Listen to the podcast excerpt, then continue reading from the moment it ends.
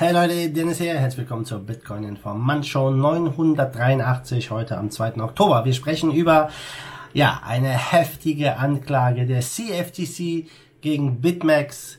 Dann sprechen wir ein bisschen über die Krypto- und Bitcoin-Regulierung und zum Schluss geht's um die World of Value Investment Konferenz. Wir starten mit dem Preis und ja, gestern standen wir knapp vor der 11.000 und jetzt sind wir schön runtergefallen bis auf 10.491 aktuell. Was hat den Drop verursacht? Unser erstes Thema, nämlich BitMEX und die CFTC. Denn die CFTC hat jetzt hier eine heftige Anklage erhoben. Die CFTC ist die amerikanische Aufsichtsbehörde für Derivatehandel und die haben eine Unterlassungsklage gegen BitMEX letztendlich ja, hier äh, an, den, äh, an den Mann gebracht und eingereicht ist das richtige Wort, besser gesagt, ja. Und der Handelsplattform wird vorgeworfen, ja, ihr Geschäft unrechtmäßig zu betreiben und gegen Vorschriften zur Geldwäschebekämpfung zu verstoßen. Und ja, das Ganze wurde im äh, Bezirksgericht von Süd New York eingereicht. Äh, Angeklagte sind drei Einzelpersonen, also die Gründer von BitMEX und fünf Firmen, die ja hier verwickelt sind. Äh, zum einen ist natürlich als Einzelperson Arthur Hayes, äh, die meisten, denke ich, kennen ihn, ja, der in der öffentlichen Wahrnehmung so der Geschäftsführer von BitMEX ist. Dann haben wir noch Ben Dilo und Samuel Reed.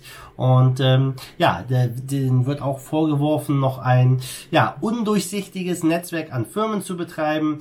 Und ähm, um ja halt äh, Sachen hier zu verschleiern und so weiter und so fort. Die Firmen, die da genannt sind, das ist die äh, HDR Global Trading Limited, die 100x Holding Limited, die ABS Global Trading Limited und Shine Effort Incorporate Limited und HDR Global Service Limited, also ein kleines Firmenkonstrukt. Und die CFTC, die fordert Schadensersatzzahlungen, ja, ich weiß zwar nicht äh, warum, aber gut, äh, kann man ja mal machen. Und die Rückzahlung aller unrechtmäßigen Gewinne ähm, sowie permanente Handelsverbote und Geldstrafen für die Beklagten. Also das ist eine ziemlich krasse Anklage und der Markt hat reagiert.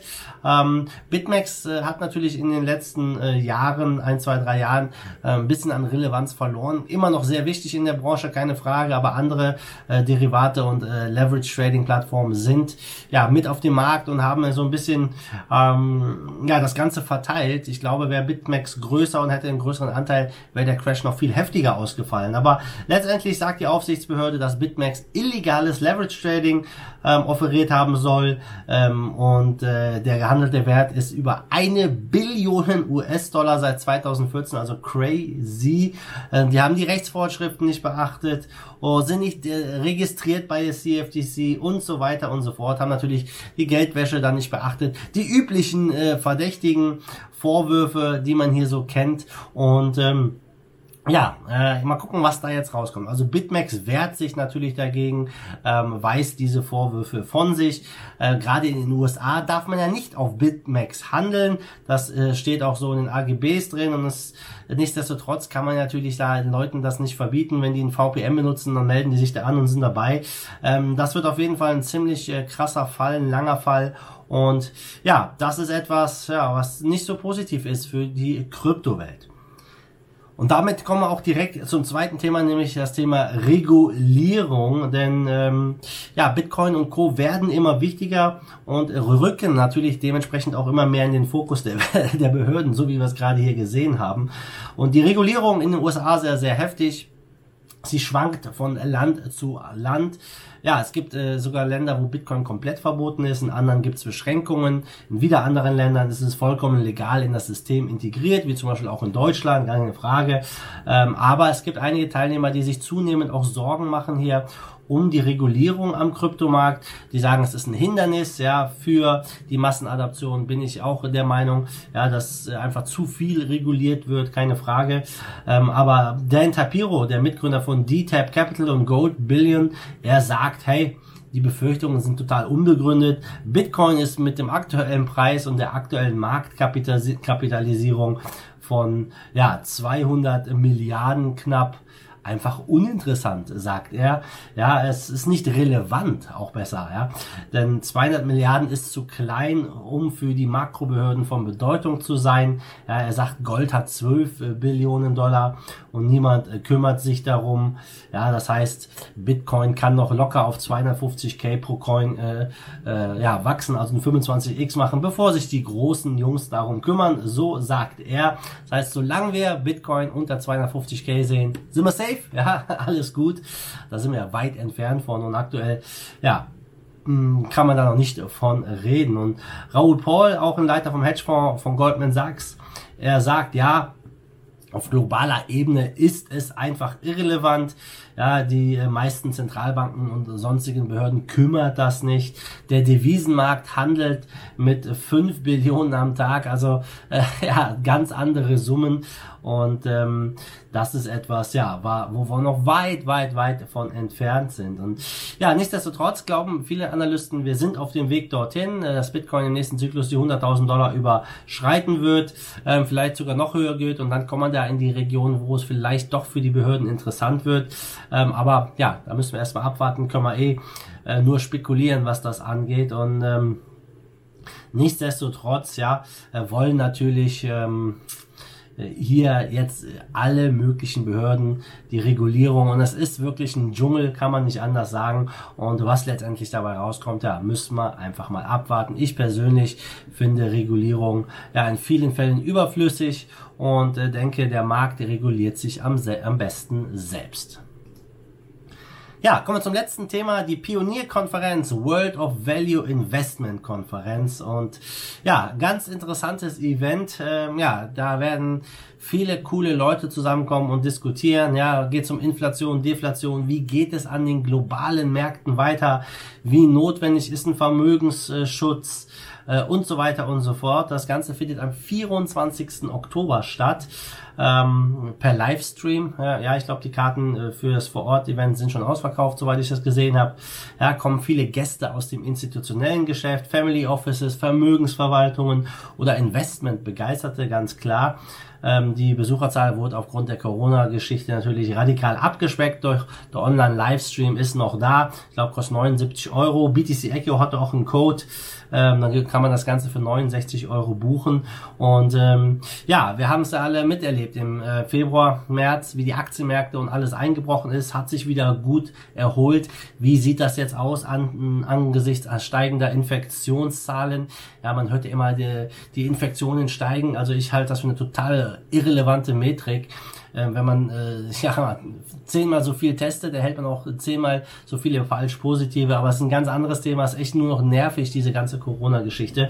Ähm, die Frage ist halt, ja, was passiert dann mit den ganzen Unternehmen, die vor Insolvenzen stehen? Wie werden die Banken auf diesen äh, Herbst, auf diesen stürmischen Herbst reagieren? Und ähm, ja, vor welchen konjunkturellen Herausforderungen steht die Weltwirtschaft? Ja, also sehr coole Themen, die dort besprochen werden.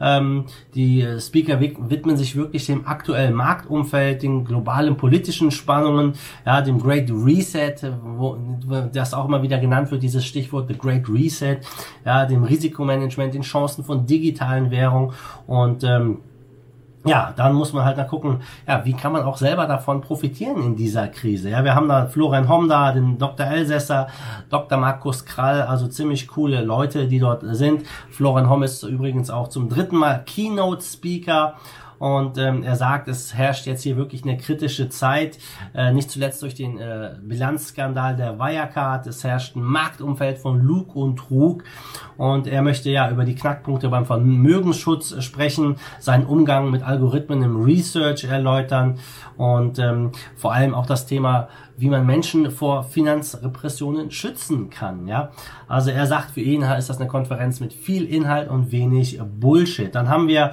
Herr Dr. Markus Krall, der auch über das äh, über dieses Thema Crash äh, sprechen wird, ähm, vor allem in, im Hinblick auf Europa, was da passiert. Ähm, er, dann haben wir den Ex-Manager, äh, Managing Director von McKinsey. Er sagt, viele Banken sind schon längst insolvent ich würde sagen, nicht nur die Banken sind insolvent, die Staaten sind auch alle insolvent.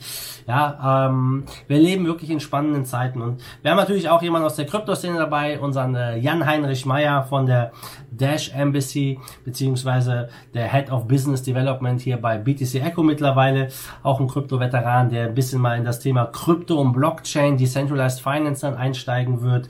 Und ähm, ja, wird auf jeden Fall interessante Vorträge geben. Ähm, ich glaube, es wird eine super Veranstaltung. Checkt den Link aus. Wie gesagt, BTC Echo bietet da ein Livestream-Ticket für 10 Euro Rabatt. Kostet das Ganze nur 69 anstatt 79. Am 24. Oktober von 10 bis 19 Uhr ist das Ganze. Und ähm, ja, dann gucken wir mal, was dabei rauskommt und was die Experten so erwarten, was uns hier ja dann in den nächsten Monaten blüht. Zum Schluss guckt man nochmal am Markt. Wir stehen bei 337 Milliarden Marktkapitalisierung, Bitcoin Dominant 57,6 Prozent. Ja, und wenn ich mir die Top 10 angucke, ja, wir hatten jetzt einen ganz kleinen Bounce, also leicht im grünen Bitcoin zu gestern, aber nichts wirklich Relevantes. Ähm, die Kurse sind gut gepurzelt zu gestern, gar keine Frage. In den letzten 24 Stunden, ja, haben wir wirklich nur eine Handvoll Coins, die ganz leicht im Plus sind der Großteil ist im Minus. Ähm, und mal gucken, was jetzt das Wochenende so bringt. Es steht vor der Tür. Ich hoffe, dass äh, hier, dass hier wirklich nur ein kleiner Einbruch war und es weiter nach oben geht. Aber wie gesagt, es gibt ja einige Leute, die glauben, Bitcoin wird kein neues All-Time-High mehr erreichen in den nächsten drei, vier Jahren. Und ähm, derjenige oder diejenigen äh, Analysten glauben sogar, dass Bitcoin auf unter 2000 Dollar fallen wird in den nächsten Jahren. Ziemlich crazy. Ja, ähm, ich kann das nicht ganz nachvollziehen, aber ich würde nichts ausschließen. Also bleibt immer safe, was das angeht, äh, das Investment hier in Krypto. Und dann wünsche ich an dieser Stelle ein wunderschönes Wochenende. Treibt es nicht zu wild, liebe Leute. Und wir sehen uns dann am Montag wieder. Ne? Bis dahin, wie immer. Macht gut, schwenkt den Hut. Let's fight the force of evil in Bitcoin and cryptocurrency we trust. Bam! Give us a say